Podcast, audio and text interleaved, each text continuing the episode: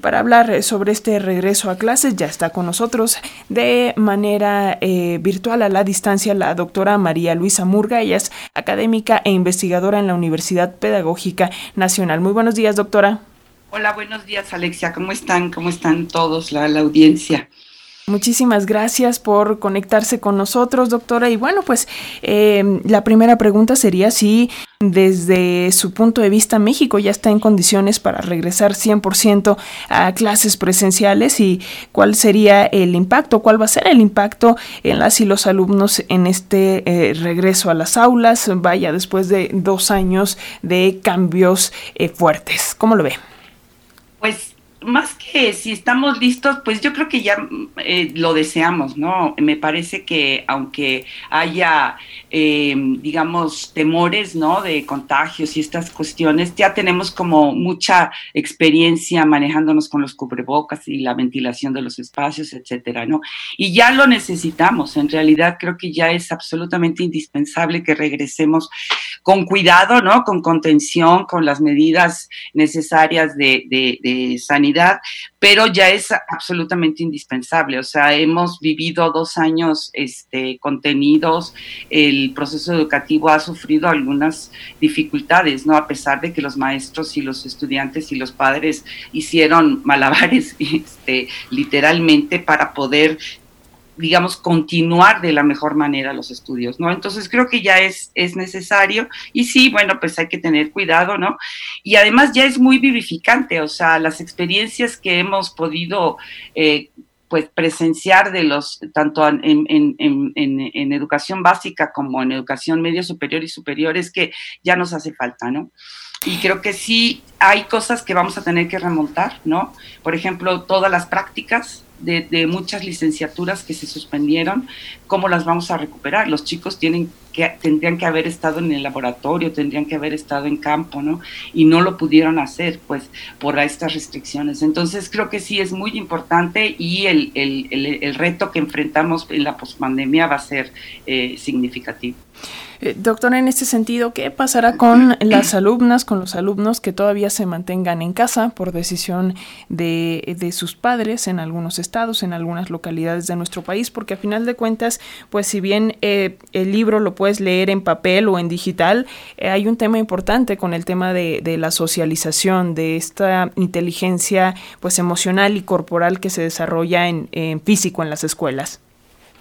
Bueno, van a tener que valorar estas, estos grupos de población, van a tener que valorar.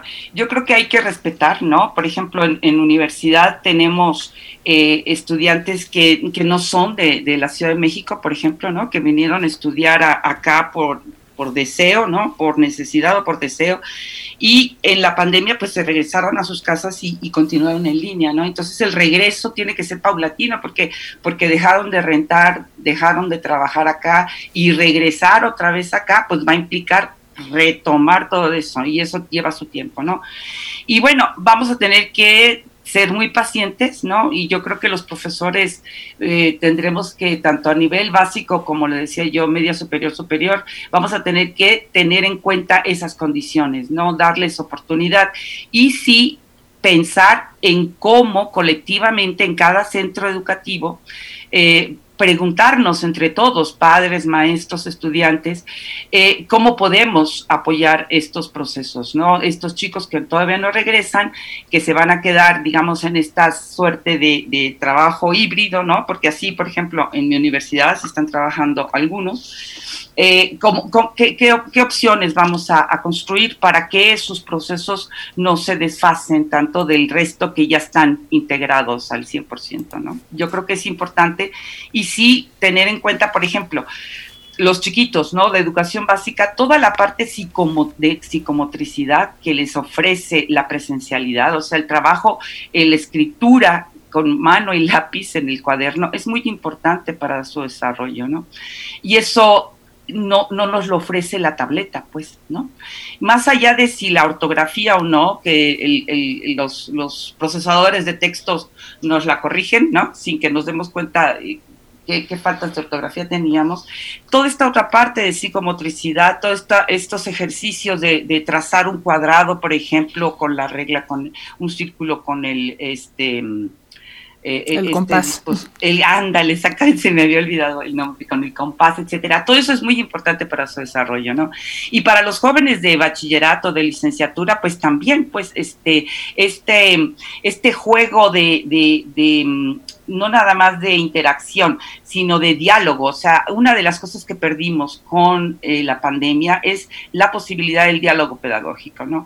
Esta, esta posibilidad de diálogo que es confrontar lo que yo entendí de la lectura con mis compañeros en el salón y potenciar la explicación del profesor o la interrogación del profesor y juntos en la interrogación construir el saber en el, en el salón de clases, ¿no? Entonces creo que sí, es muy importante que vayamos teniendo ahorita paciencia, que los chicos que se van incorporando, pues también eh, recojamos su, su, su, concepción de las cosas, cómo ven, qué, qué esperan, qué proponen para poder remontar esto, ¿no? Porque no se trata de volver otra vez a hacer las pruebas, por ejemplo, ¿no? Y de sacar 10, etcétera, sino de ver qué, qué, qué, podemos construir a partir de esto, ¿no? Que creo que es una buena oportunidad también.